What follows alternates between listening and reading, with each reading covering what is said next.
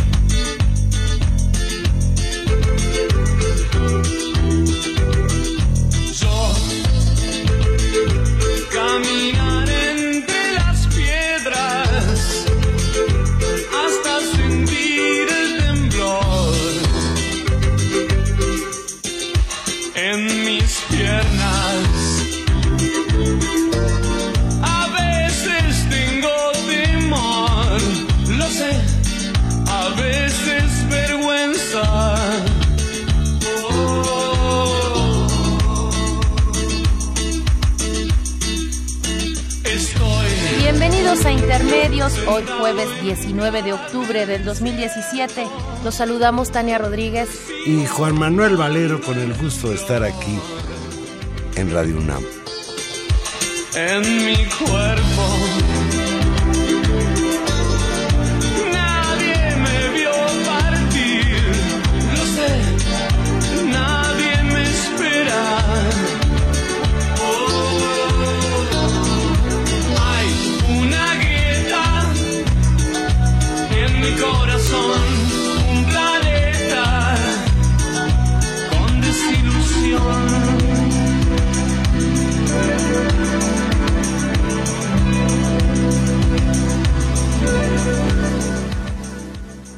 Ay, qué canción. ¿Cuándo, ¿Cuándo, si no, hoy, poner esta canción con todo lo que nos remueve, Valero? Nos remueve todo. Soy estéreo. Cuando pasa el temblor, que pasó hace un mes, que nos pasa de múltiples formas, que pasó hace 32 años, justamente... Y es coincidencia, por ahí leí que esta canción se había había salido en 1985. ¿Tendría que ver con el sismo en México? No, la editaron en el, disco en el que estaba, que es El Nada Personal, que es uno de los discos más importantes, yo digo, del rock en español y por supuesto de la producción de Soda Stereo. Es de 1985 y por supuesto que esta canción no estaba pensada por un terremoto natural, pero por supuesto que al, a todos los que escuchamos esta canción en 1985, pues particularmente fue muy entrañable, muy sacudidora, cuando también tenía otras referencias para, para las sociedades sudamericanas que cuando oían esta canción pensaban cuando pasara la dictadura, ¿no? Es decir, había muchas referencias y creo que por eso es tan importante y tan entrañable esta canción y también por eso pensamos ponerla hoy que estamos a un mes de este, de este segundo sismo que nos ha sacudido tan terriblemente un 19 de septiembre. El pasado martes 19 de septiembre a las 13 horas con 14 minutos, el sur y el centro de México fueron sacudidos por un sismo de 7.1 grados de magnitud con epicentro en la zona limítrofe de los estados de Puebla y Morelos, dejó 369 víctimas mortales, miles de damnificados y cuantiosos daños materiales en edificios públicos, así como en inmuebles comerciales y particulares. La Ciudad de México fue la más afectada en número de víctimas por el sismo. 228 personas perdieron la vida en la Ciudad de México. Después el estado de Morelos, 74 y especialmente el municipio de Jojutla fue el más lastimado. En Puebla, pues estado colindante con Morelos, epicentro del temblor, 45, el Estado de México 15, Guerrero 6 y Oaxaca 1. Hay 35 personas que permanecen hospitalizadas y 11 de ellos siguen en estado grave. Los tres terremotos registrados en las últimas tres semanas en México ocasionaron más de 450 muertos, lo que constituye la mayor cifra de fallecidos desde el trágico sismo de 1985 en la Ciudad de México, que se calcula que cobró la vida de 20 mil personas. Tania, ¿todavía tienes miedo? Pues eh, a miedo a que tiemble, pues yo creo que hay, hay todavía signos, algunos signos de estrés postraumático en muchos de nosotros, incluida por supuesto eh, yo. Y también ya no solamente es ese miedo, sino creo que a un mes de distancia, lo que empieza también a, a preocupar, a indignar y en cierta sentido a generarnos vulnerabilidad y en ese sentido a veces una expresión de miedo, son las condiciones de respuesta. Es decir, es cierto que nos entusiasmamos hace un mes cuando, cuando pasó a los días siguientes por la enorme reacción ciudadana, pero también es cierto que un mes después lo que vemos es una situación muy compleja, es gente que sigue muy desesperada, son condiciones muy difíciles que tienen efectos múltiples, económicos, psicológicos, bueno, sociales, ¿no? Y ya veremos si también efectos políticos. Pero creo que todos estos otros, sí hay un margen en el que, por supuesto, que, que uno se siente vulnerable, por supuesto que sí. Antes de entrar a ese terreno, los saldos, los saldos terribles de los sismos,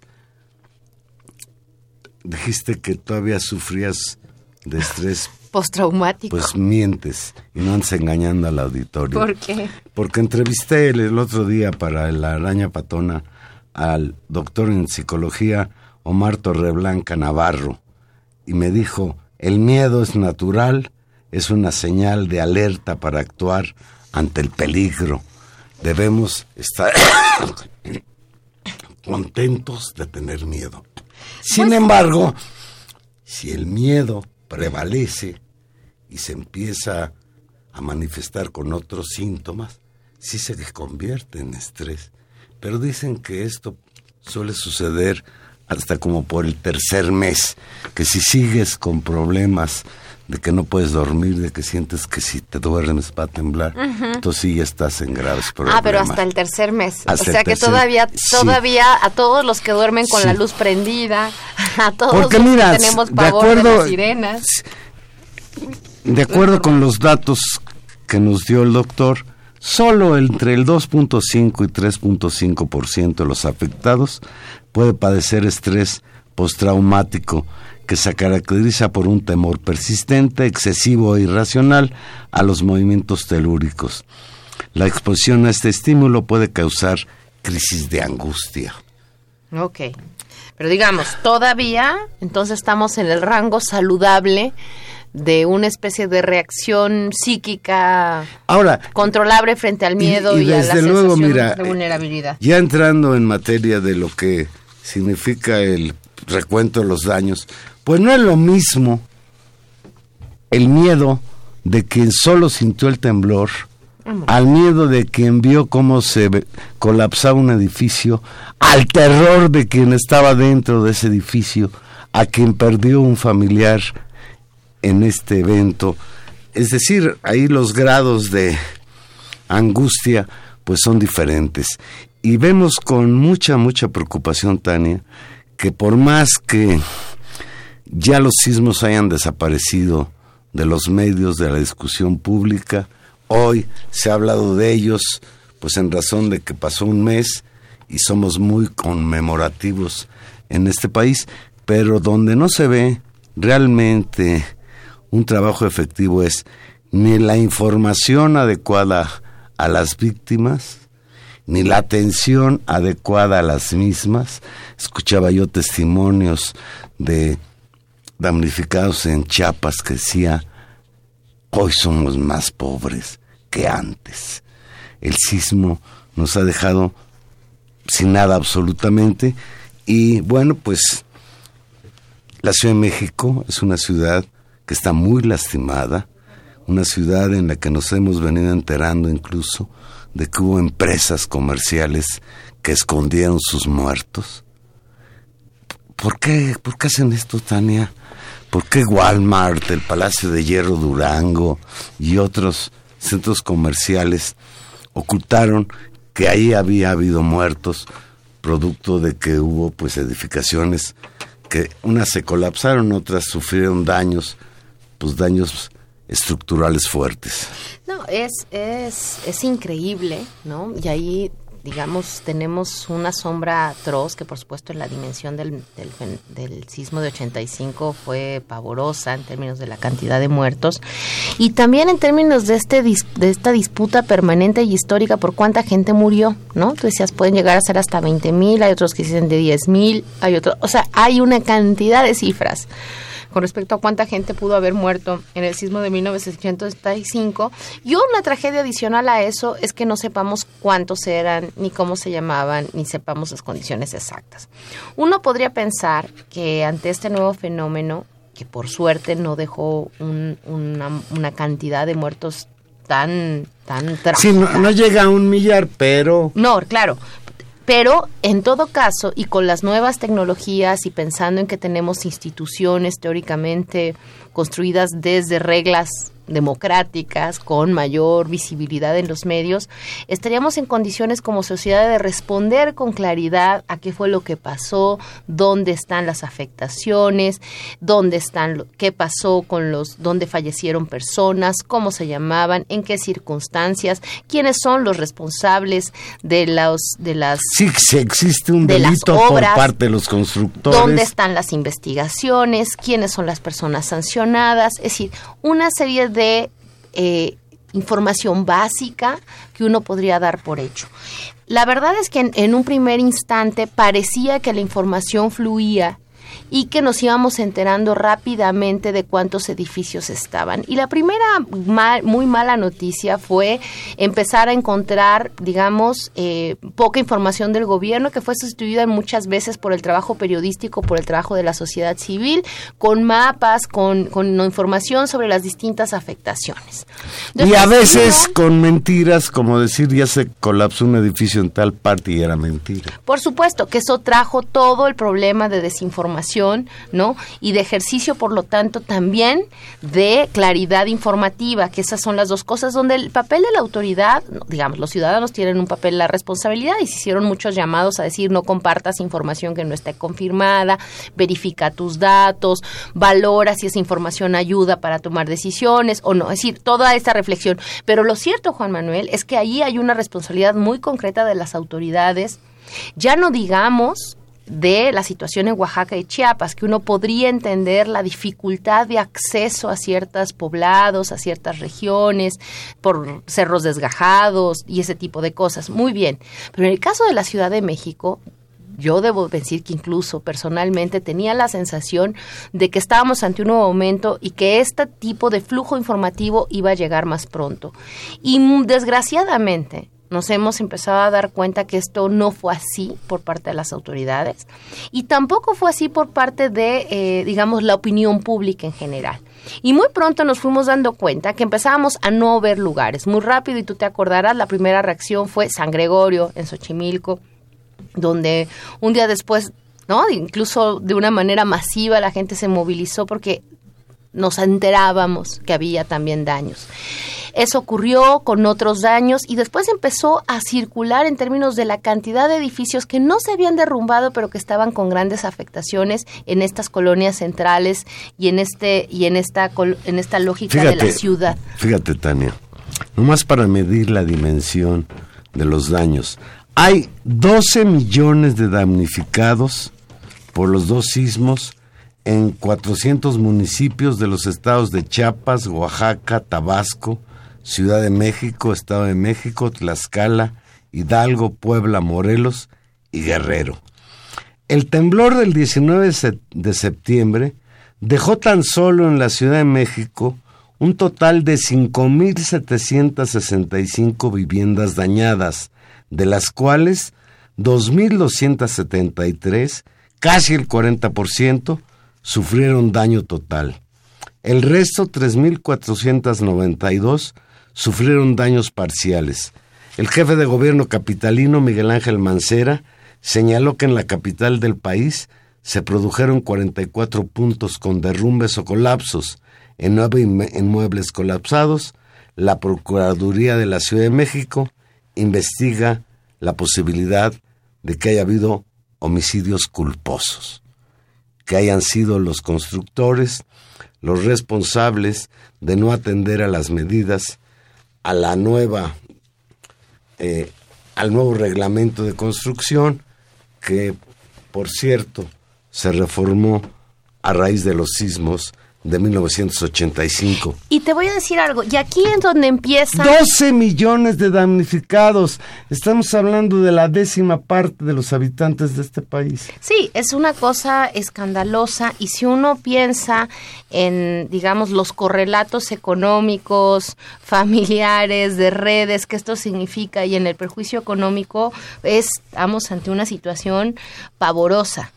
Pero digamos, estos datos son terroríficos. El asunto es que pueden ser muchos más, Juan Manuel. Y te voy a decir simplemente con respecto a la ciudad. Efectivamente, el gobierno de la ciudad ha hablado de estas 3.492 daños a, viviendas, de 5.765 viviendas dañadas. Y esto es que te digo en términos de cómo se construye la información y cómo se construye, digamos, una visibilización del daño y de quienes están dañados puse el ejemplo de San Gregorio en Xochimilco. Pero es muy curioso y, simplemente lo contrasto porque eh, en términos de opinión pública es esto es sorprendente. El gobierno da este informe y la prensa repite hoy este informe de manera sistemática, 5.765 viviendas llamadas, cuando apenas la semana pasada las delegaciones de Iztapalapa y Tláhuac informaron que tienen casi 10.500 inmuebles afectados por el sismo, solo en Iztapalapa, 10.500. O sea, solo en Iztapalapa tienen más que las cifras que reporta para toda la ciudad. Claro, y la sorprendente es Iztapalapa, hasta nuevo, hasta que yo sabía, Iztapalapa seguía formando parte de la Ciudad de México. Eh, el, el, asunto es, es este. Ahí no, no la vaya a robar del mazo. ¿Cómo? Imagínate. ¿Cómo vamos, cómo vamos a, a, a construir esto? La delegación Iztapalapa habla de un registro de 10.476 inmuebles dañados entre los sismos del 7, el 19 y el 23. Y cuando hablaron, digamos, de las 293 colonias que hay en esa demarcación, es decir, la dimensión de Iztapalapa es apabullante frente al resto de, esta otra zona de la ciudad. Y si uno empieza a sumar y, ahí es donde uno se empieza a poner nervioso. Y entonces dice, y habrán sumado también los daños en los pueblos de Xochimilco, y habrán sumado también los daños en los pueblos de Tláhuac. ¿Y qué hay que esa es una pregunta que yo creo que nos tenemos que hacer y exigirle también al Estado de México. ¿Y qué hay de los pueblos limítrofes entre el Estado de México, el Distrito Federal y Morelos? que según también algunos reportes y brigadistas tienen una enorme cantidad de daños. Pero solo con respecto a la ciudad, sí es sorprendente la manera en que se enuncia esto. Y esto tiene afectaciones políticas. Yo no termino de entender incluso la racionalidad con la cual las, las autoridades de esta ciudad no presentan las cifras completas, incluyendo estos otro tipo de daños en, en, en, estas delegaciones, cuando lo que se está en disputa también es, el, por, por ejemplo, el porcentaje de fondos que del Fonden que van a ser asignados a cada entidad federativa, es decir, los fondos federales para desastres han sido asignados de manera diferenciada a distintos estados. En muchos casos, y, se ha atribuido en ciertas, a, ciertos funcionarios del gobierno federal decir que, bueno, la Ciudad de México, pues no hay tantos pobres como en Chiapas y en Oaxaca. Y uno se pregunta si, si han recorrido algo más que la colonia condesa de esta ciudad para saber la cantidad de necesidades que ciertos sectores y ciertas clases sociales y ciertas zonas de la ciudad requieren y que requieren ser atendidas. Y ahí es donde uno dice, caramba, 32 años después, las cuentas, las cuentas públicas de cuántos edificios están dañados, cuántas casas están dañadas, no nos salen. Y eso sí es sorprendente, Juan Manuel. Pues fíjate, aunque estas cifras oficiales, por lo que tú relatas, pues no reflejan la dimensión real de los problemas, son de, de por sí, aunque sean oficiales, pavorosas. hay más de 250 mil personas sin casa en todo el país. La entidad con viviendas más afectadas es Oaxaca, con 63.336, de las que 21.832 sufrieron daño total. Y cuando uno está leyendo esto, está imaginando la catástrofe. La catástrofe que representa para 250 mil personas no tener dónde vivir hoy. Y esto, súmale, 16.136 escuelas sufrieron daños en 10 entidades, de las que 276, dice el gobierno, tienen daño total. ¿Y esto qué significa? Pues significa que hay 475 mil niños, alumnos de 2.896 escuelas que tendrán que ser reubicados. 300 mil 813 irán a escuelas alternas y 165 mil a 285 aulas temporales. Tania, cuando uno antes del sismo ve las condiciones de las escuelas públicas en este país, que algunas ni sillas tienen y las otras es un pizarrón en medio del campo, pensar en este impacto, en que de la noche a la mañana medio millón de niños no tenga dónde ir a la escuela, pues es aterrador.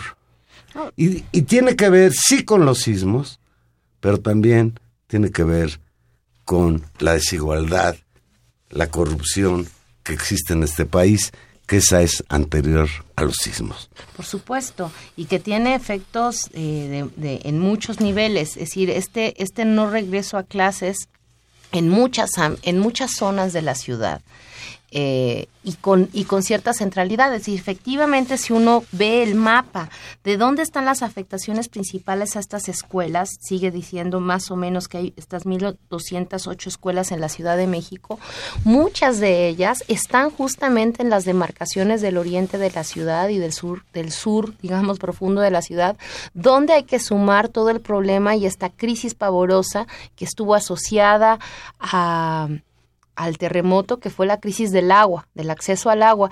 Y no, repito, a esta crisis del agua y de electricidad que todos vivimos en los días posteriores al sismo, donde no tuvimos alguna, algún servicio permanente de agua, o se nos fue la luz, o una serie de combinaciones que se arreglaron eh, básicamente como en 72 horas en promedio. Estamos hablando de áreas enteras de la ciudad donde no hubo agua por tres semanas es decir, una situación gravísima y donde no se logra mantener un abasto permanente para que los niños puedan regresar a las escuelas lo cual empieza también a hacer una gran diferencia en términos de los niños que sí pueden regresar y los que no.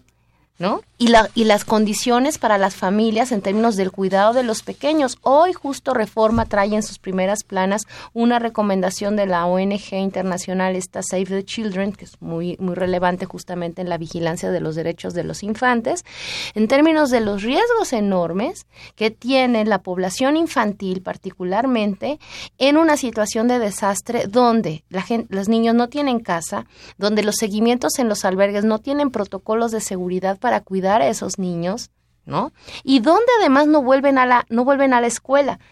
Esos niños están en una condición absolutamente vulnerable. Cuando uno empieza a ver en detalle lo que está sucediendo, se da cuenta de cosas terribles. El gobierno anuncia que para ayudar a los damnificados va a facilitar créditos de 100 mil pesos para reconstruir la vivienda. Dime, Tania, ¿quién construye una vivienda con 100 mil pesos? Y además, pero eso si fuera regalado, pues está bien, a caballo regalados a No, es un crédito hipotecario. No sé si con intereses blandos o no blandos. Pero, pero no hay por parte del gobierno la responsabilidad de decir, señores, yo voy a reconstruir yo, yo lo voy a pagarle a la gente que perdió su casa, su casa completa. Y esos, y esos fondos. Porque para qué entonces tenemos un gobierno y pagamos impuestos, Tania. Si a la hora de la hora no puede responder a una emergencia de la, del tamaño de esta. No, y la cantidad de fondos públicos y de donaciones privadas que hay alrededor Y de, de la ayuda. apoyo extranjero que llegó, por cierto, hay que reconocerlo, con una magnanimidad de los gobiernos extranjeros de todo el mundo. Claro, y que puede haber servido incluida eso, Venezuela. incluido para pagar el desastre en términos de tiendas de campañas, más toda la solidaridad que hubo de la, de la sociedad mexicana. Muy bien, ahora viene una segunda fase. Para esa fase, efectivamente, hay dinero. ¿Cómo se va a usar ese dinero y qué negocio se va a hacer? Ese es, ese es el otro temblor que ahora nos preocupa. Esas son las Sí, otras la falta de consecuencias. transparencia, no les creemos nada, son corruptos, ya lo sabemos, y pues le van a dar obras a las mismas compañías que les dieron el paso express de, de Morelos, por poner ese ejemplo. Y las propias, exacto, que esa es, que esa es terrible. Y la otra es toda Aunque la ya nos gestión. regañó, ya nos regañó Peña Nieto. Que porque, ah, porque Que nada no más andemos- piensas en la No corrupción. andemos diciendo que la corrupción tiene la culpa de sí, todo. tú te pasas, sí, el teléfono no funciona y tú le echas la culpa a la Pero corrupción después hablamos de eso. de Peña Nieto. Después hablamos de Peña Mm. Nieto. Terminemos. Entonces, lo que decíamos es, aquí hay un problema de seguimiento al dinero, de transparencia en la reconstrucción, que es una tarea que nos va a ocupar, espero, por los próximos meses y que le demos un enorme seguimiento a eso. Pero a un mes del sismo, y eso es, creo que vale la cuenta hacer un recuento, además de estos datos eh, terribles que, que, que has presentado, también hay como casos emblemáticos que son muy, muy sintomáticos de cosas que no están bien. Y aunque se enoje Peña Nieto, que sí tienen que ver con la corrupción, o que sí tienen que Las ver... costureras. Espera, o que sí tienen que ver, espérame, con una especie de doble rasero, de doble rasero del daño, de doble rasero de la muerte, de doble rasero de las familias afectadas. Es decir, como si hubiera familias de primera y de segunda, muertos de primera y de segunda, y donde unos tuvieran ciertos privilegios sobre los otros. Y creo que eso sí es inaceptable. Digamos, eso es inaceptable en un comportamiento de un gobierno, pero también en términos de la sociedad. Es decir, no podemos permitir obviar hechos terribles. Y como tú dices, el caso de, de las trabajadoras de, de Chimalpopoca, ahí en Bolívar, en el centro histórico, que a todos nos recordó la historia espantosa de las costureras De- en de- 1985. Pues es idéntico, nomás que en menor grado porque solo fue un edificio. Y te diré algo, con un elemento global. ¿No? Es decir, con un elemento muy... Trabajadoras taiwanesas a las que les tenían secuestrado el pasaporte para obligarlas a ir a trabajar todos los días. Increíble, increíble porque además durante, durante días se insistió a las autoridades que tenían que dar los nombres, ¿no? De quienes habían muerto ahí, que eso era importante. ¿Cómo, e- cómo, ¿Cómo eran los nombres de esas mujeres? ¿Dónde estaban? Si tenían seguridad social, si no la tenían. ¿Quiénes son las empresas? ¿Quién va a dar la cara por esas condiciones de trabajo y por esas condiciones de trabajo ilegal? ¿No? Esta, esta, esta, esta información que existe, estamos hablando de que en esta, en esta fábrica o en este edificio donde había un montón de empresas, murieron al menos, ya, ya no encuentro aquí el, el dato, Valero, murieron creo que nueve personas, ahorita lo, lo checo bien, de una empresa que se llama ABC Toys, justamente, que es la que retenía, tenía estas trabajadoras ilegales con pasaportes y documentos de identidad retenidos, donde trabajaban por horas, en horarios laborales de 9 a 20 a las 8 de la noche, ¿no? Y donde finalmente estas mujeres murieron. Las que sobrevivieron, casualmente, por cierto, después de haber hecho algunas declaraciones, se les pagaron sus boletos y regresaron a su país. Es decir, la pregunta es, aquí va a haber una investigación judicial, no solamente por las condiciones del edificio, sino también por las condiciones laborales en las cuales esta, esta operadora de importadoras y exportaciones de productos, eh, pues yo diría como de, producidos en, en, en, en Asia, va a dar cuenta, Valero. Ese es un problema central. Dice Animal Político que el 5 de octubre publicó ese Animal Político que en la tienda departamental Palacio Hierro, sucursal Durango, esta en la colonia Condesa, fallecieron dos personas. Ahí también la tienda ocultó la información y estos fallecimientos pasaron desapercibidos. Una cosa escandalosa. ¿no? Se recogió el ¿Por qué cascajo. ocultan los muertos? ¿Que porque hay se sienten culpables o...? Porque hay un tema de responsabilidad en términos de la seguridad, de los por no les vayan a cerrar y clausurar la tienda. Y de este mismo nivel con respecto a los muertos no encon- a los muertos no encontrados o a los muertos sin nombre o a los muertos no publicitados, habría que sumar que casualmente son estas estas cuestiones las empresas que salió muy pronto y que se exigió este aclaramiento, pero esta cuestión del Palacio de Hierro Durango eh, la- lo que sucedió en Galerías Cuapa, donde también digamos este esta esta plaza comercial en la zona de Cuapa de la cual Liverpool es dueña del 60% de las acciones eh, tampoco se informó de manera clara que habían ocurrido decesos de personas a causa del derrumbe de las instalaciones. Hoy estará y en los próximos meses estará en discusión si la plaza puede abrirse, si no puede abrirse, en una zona absolutamente comercial de un enorme plusvalor para la ciudad. Sí, ¿De qué estamos hablando cuando Pues hablamos? es que ya viene la Navidad, Tania, y viene el Buen Fin. Por eso, ¿de qué estamos hablando cuando estamos hablando de muertos de primero y de segundo?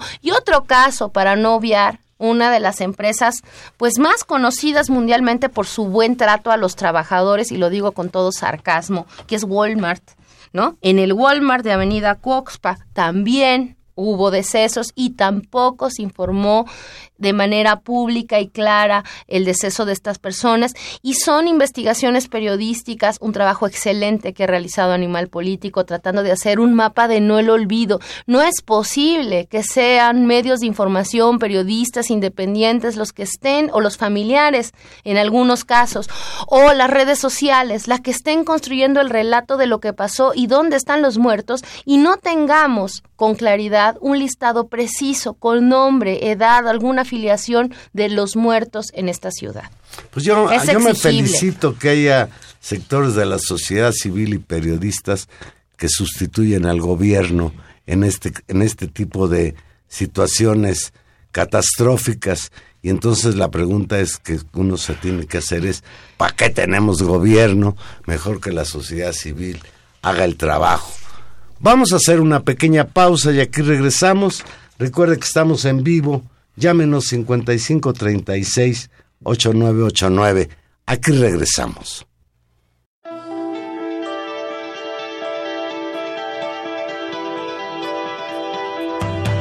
Me verás volar por la ciudad de la furia,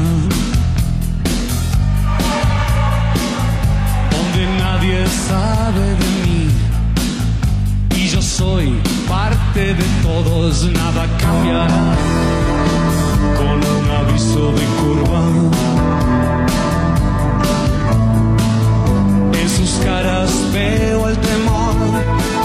Ya no hay fábulas en la ciudad de la furia.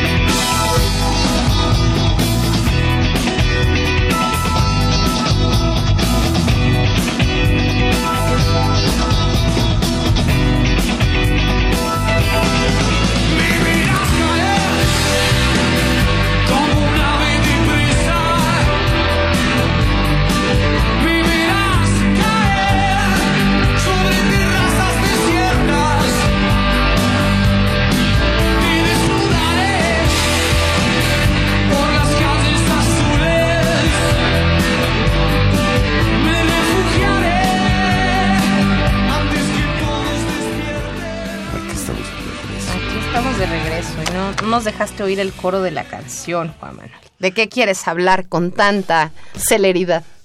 No, bueno, pues mira, fíjate. Aparentemente no tiene nada que ver con lo que acabamos de platicar, los saldos terribles de los sismos.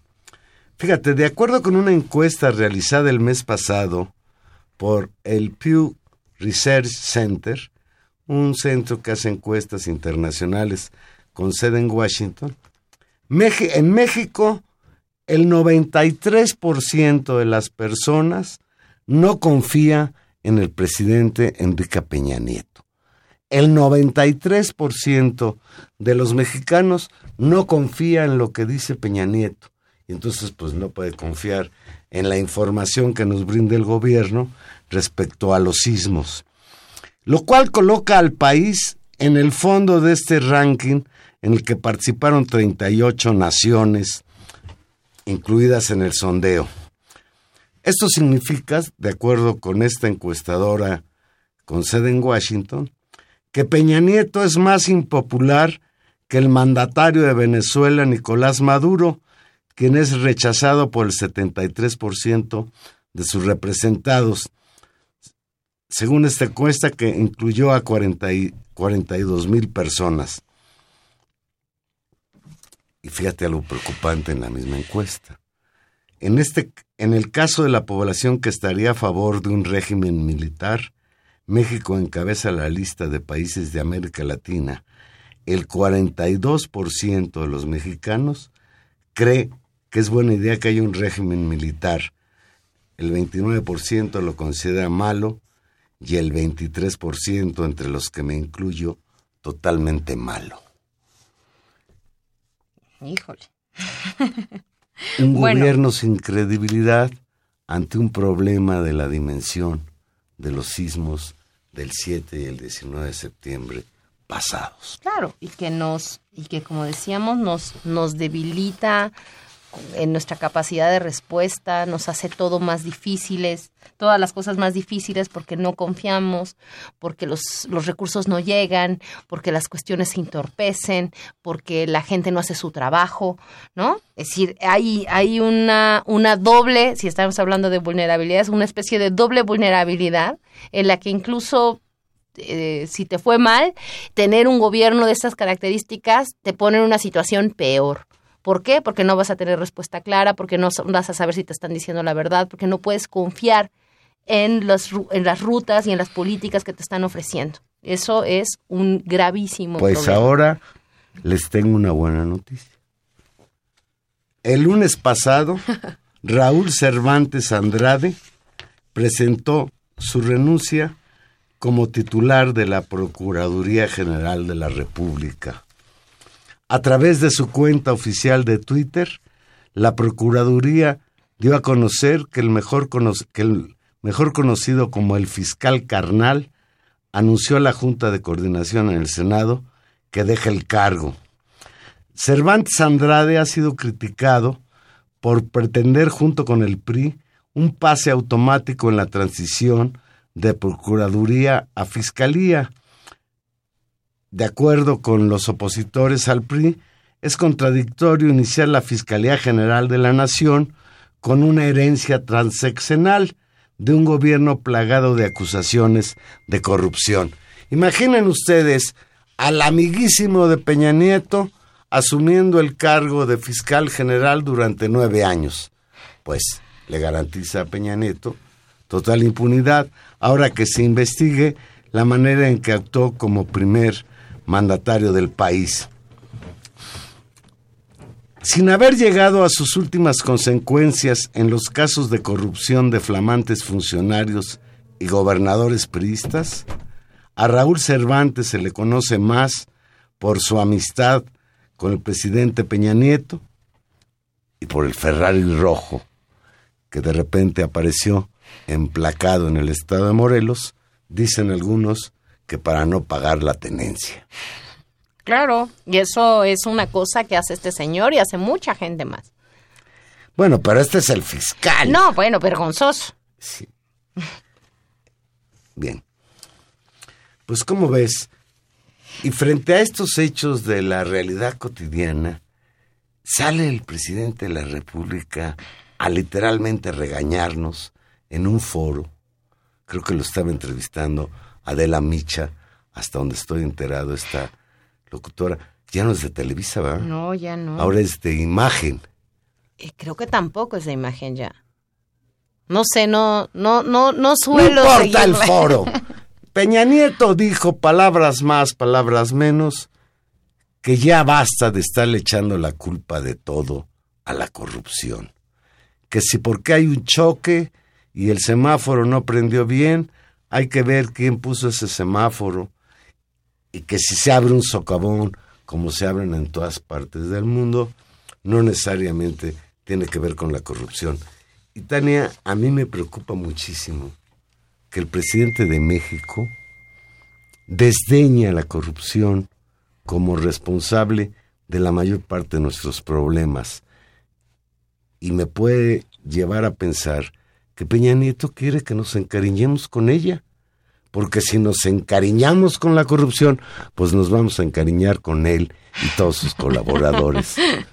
Mira, eh, por supuesto que es una buena noticia eh, que este señor Cervantes haya renunciado eh, y que renunció en buena medida bajo la presión de la opinión pública de dos cosas. Uno, efectivamente, de la impugnación a su labor y dos, a una pretensión que la vieron muy complicada justamente además después de la movida y del fortalecimiento de la alianza PAN-PRD que en buena medida se constituyó en el marco de la discusión del famoso tema del fiscal carnal, es decir, del pase automático de este procurador a convertirse en el fiscal general de la nación, en una de las reformas, Juan Manuel, más importantes de este país. O sea, lo que más necesita este país es parar la corrupción, y para parar la corrupción lo que tenemos que parar es la impunidad.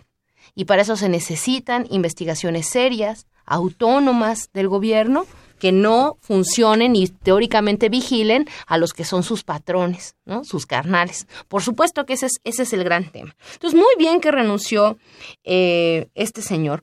De lo que yo no estoy convencida eh, es de esta especie de acuerdo tácito o de esta posición que ha tomado el PRI y que incluso ya dijo el presidente que, pues por último, esto, esta decisión de nombrar a un fiscal debería esperar a, las a que pasen las elecciones porque en este momento no estamos en condiciones por toda la, la, disputa política de tomar esa decisión. Y entonces, ¿la justicia qué? La misma postura tiene López Obrador. No, te diré que no. La misma postura justamente leo una nota publicada en Universal a las 5 de la tarde en el que dice que Andrés Manuel López Obrador reconoció que fue un paso firme del presidente Enrique Peña Nieto el definir que se nombrara el fiscal general de la República hasta después de las elecciones. No, pero esa no es mi postura. Yo estoy diciendo que a mí eso no me convence.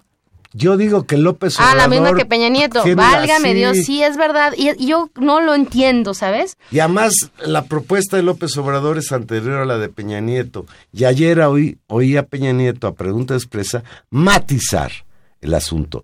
Lo que empieza a haber un temor en todas partes es que se congele la ley anticorrupción y que en ese sentido, pues todo el esfuerzo que se hizo por crear una fiscalía especial se venga para abajo. No, o lo que está tratando de hacer es, en este momento es un presidente que se ve débil, donde tiene que negociar su partido, y dónde podría tener poca incidencia si la oposición llegara a ponerse de acuerdo. Imagínate qué cosa tan interesante sería que las fuerzas de oposición dijeran, bueno, muy bien, vamos a nombrar un fiscal verdadero justamente para que en este periodo electoral, por este, este difícil proceso que se viene adelante, fortalecer el Estado de Derecho en este país. No, lo que deciden es suspenderlo. Y, y me parece, de veras, lo creo, un error político de, López Obrador, claro, no está en su decisión, pero me parece eh, ¿por qué decir eso? ¿Por qué fortalecer una posición de la presidencia que, que, no es un tema? Creo que matiza un poco diciendo, bueno, que no se discuta ni el fiscal, ni que se apruebe el aeropuerto, ni que discutamos el Tratado de Libre Comercio. Eso hasta después de las elecciones. También sabemos... Después de las elecciones se me hace que ya no va a haber Tratado de Libre Comercio. Tal pues, cual van las cosas. Tal cual van las cosas. No lo sabemos porque también patearon el balón hasta el próximo año. Ahora, yo pienso, un rompimiento al Tratado de Libre Comercio en términos de una situación así, ¿a quién beneficiaría? Y también creo que el gobierno está tratando de cuidar sus daños, es decir, cuándo salirse ¿no?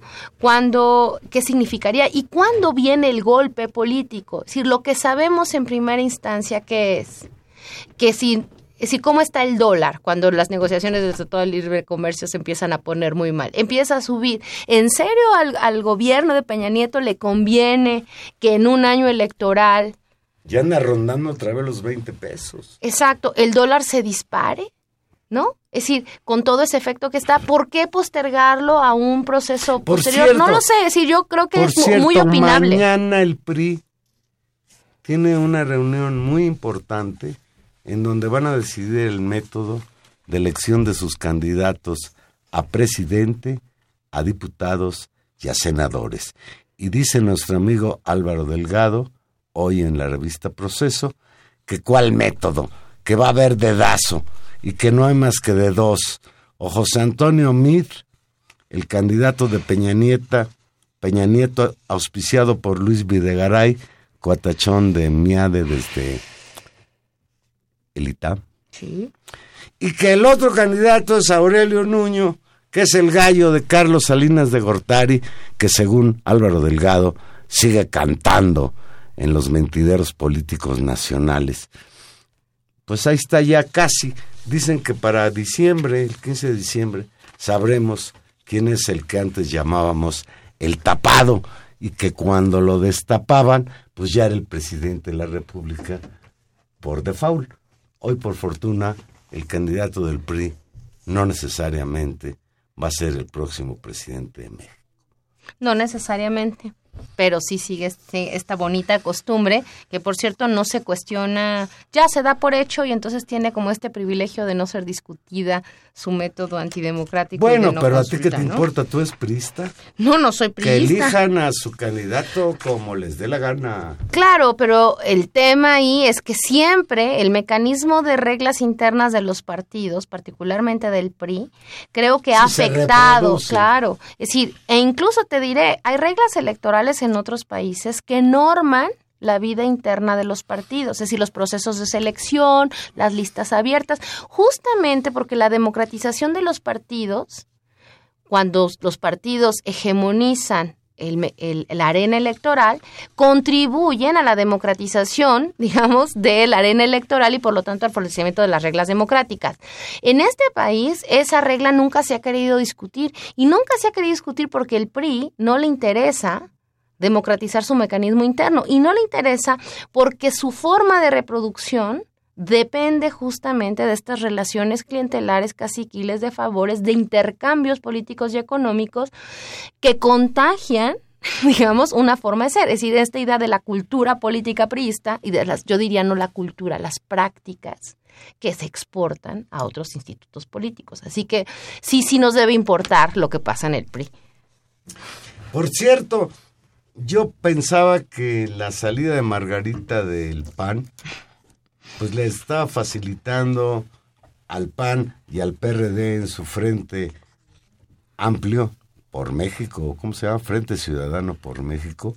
Las cosas ya no tendrían a Margarita ahí echándoles bronca, pero cada vez lo que pasa el tiempo, voy pensando que va a ser la elección más complicada de todas la elección del candidato de ese frente tan raro, que por cierto hoy se reunió en, en un lugar muy bonito, dicen, y el maestro de ceremonias fue ni más ni menos que don Enrique Kraus.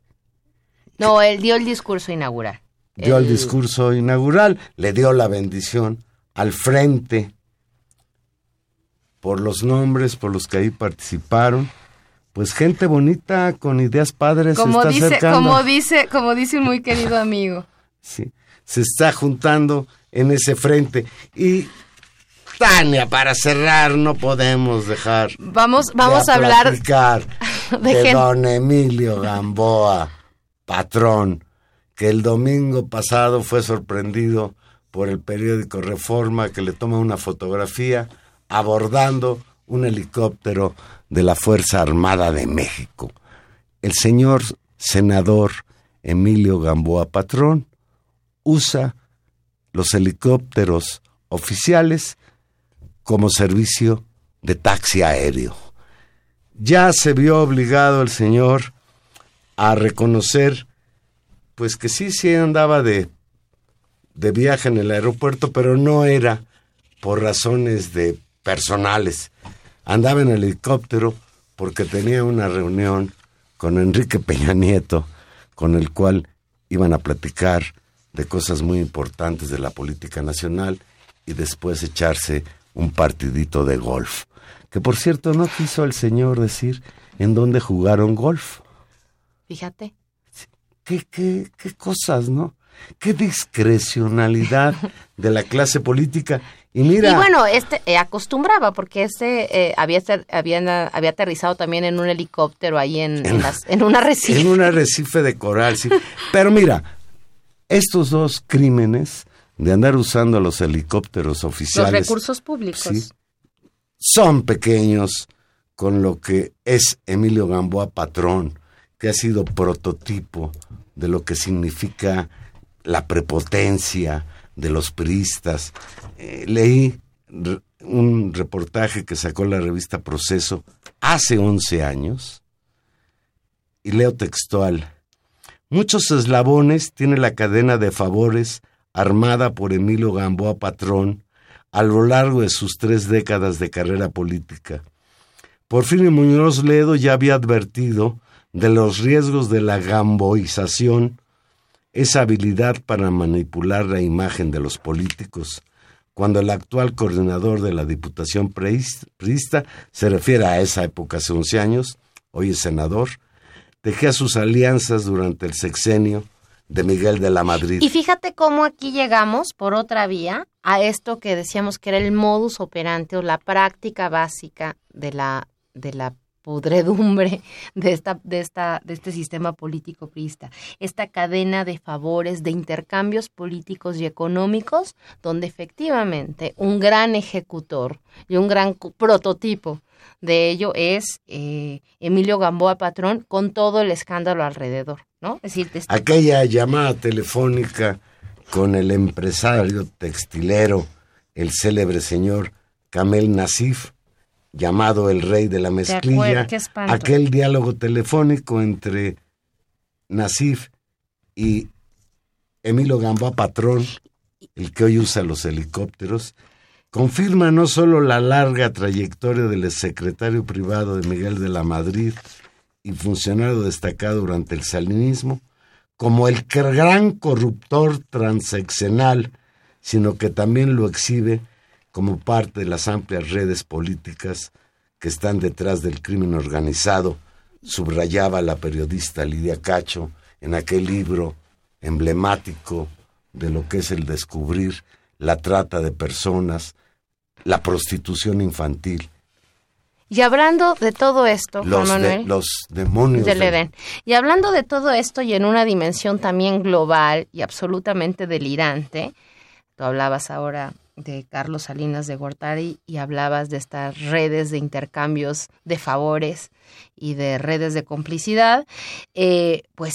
otra cosa que no podemos dejar de mencionar antes de irnos es este verdadero escándalo internacional y que tiene un efecto y un correlato en México, la verdad ya de pavor, como alucinante, y es esta nota que publicó el 17 de octubre el New York Times que reveló, donde se dedicó fuertemente a dar cuenta de la operación pues de una organización con estilo secta llamada XBIM, NXB chica y M, que se hace pasar por una especie de organización de autoayuda, ya sabes, piensa optimista, decreta tus objetivos, este, pero para gente realmente muy pudiente, Valero. Muy pudiente, para gente realmente Entonces, ¿para qué me exitosa hablas de eso si no voy a tener acceso que a mediante esa una secta?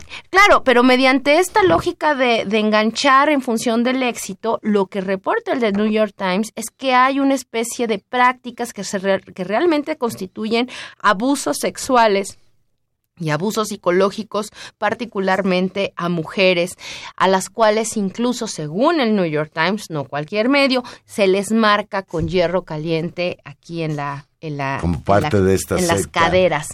Bueno, pues ni más ni menos que esta organización, lo vuelve a decir el New York Times, tiene su base de operación en Estados Unidos, en Canadá, en México y en México su empresa afiliada es eh, Executive Success Program, ¿no? Eh, Programas de éxito ejecutivo, que es dirigida por Carlos Emiliano Salinas Ocelli, hijo de Carlos Salinas de Gortari, quien es, se presenta como un activista ciudadano, un activista ciudadano donde uno de los programas más importantes asociados además de este entrenamiento a altos ejecutivos de nivel Si su de papá plan de la se sentía autoayuda. un iluminado, se sigue sintiendo Carlos Salinas de Gortari. ¿Por qué el hijo no? Bueno, Eh, imagínate, imagínate esta situación y, y, además de esto dirige un programa para la paz. Eh, a mí me parece esta, esta nota ya como el colmo de de lo que ha estado pasando, una especie de organización internacional de gente, de ejecutivos, de pudientes que son trabajados pues en una lógica de autoayuda, de convencimiento, a los cuales se les se les compromete moralmente, incluso con este tipo de prácticas de orden como sexual y de control psicológico subjetivo, con historias personales, para que firmen acuerdos de confidencialidad y de acuerdo con toda esta red que es muy poderosa y que, bueno, ha sido denunciado por el New York Times y que en México está representado por Carlos Salinas. Carlos Salinas hoy ya salió a decir, digo, por Emiliano, Salinas, perdón. bueno, se llama Carlos Emiliano, por Emiliano Salinas Ocelli, hoy salió a decir que niega que esta organización a la que sí pertenece tenga relación con una secta dedicada a la explotación sexual de mujeres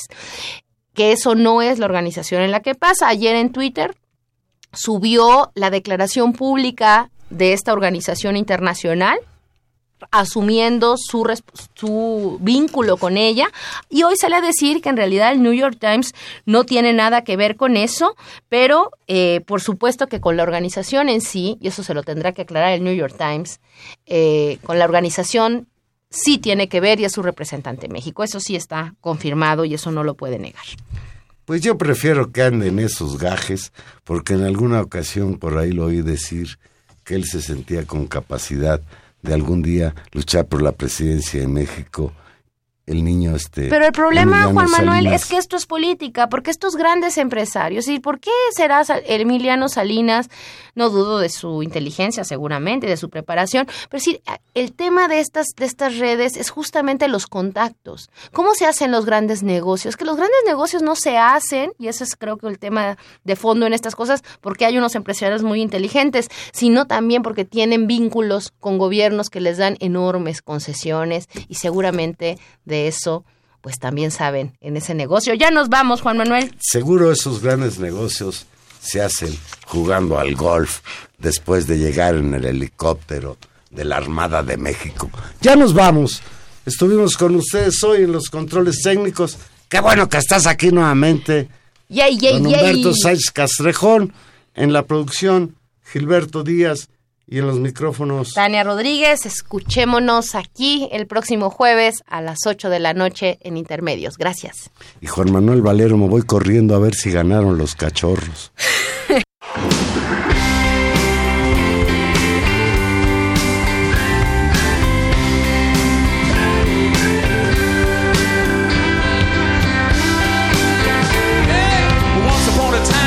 so fine through the bumps of time and you climb And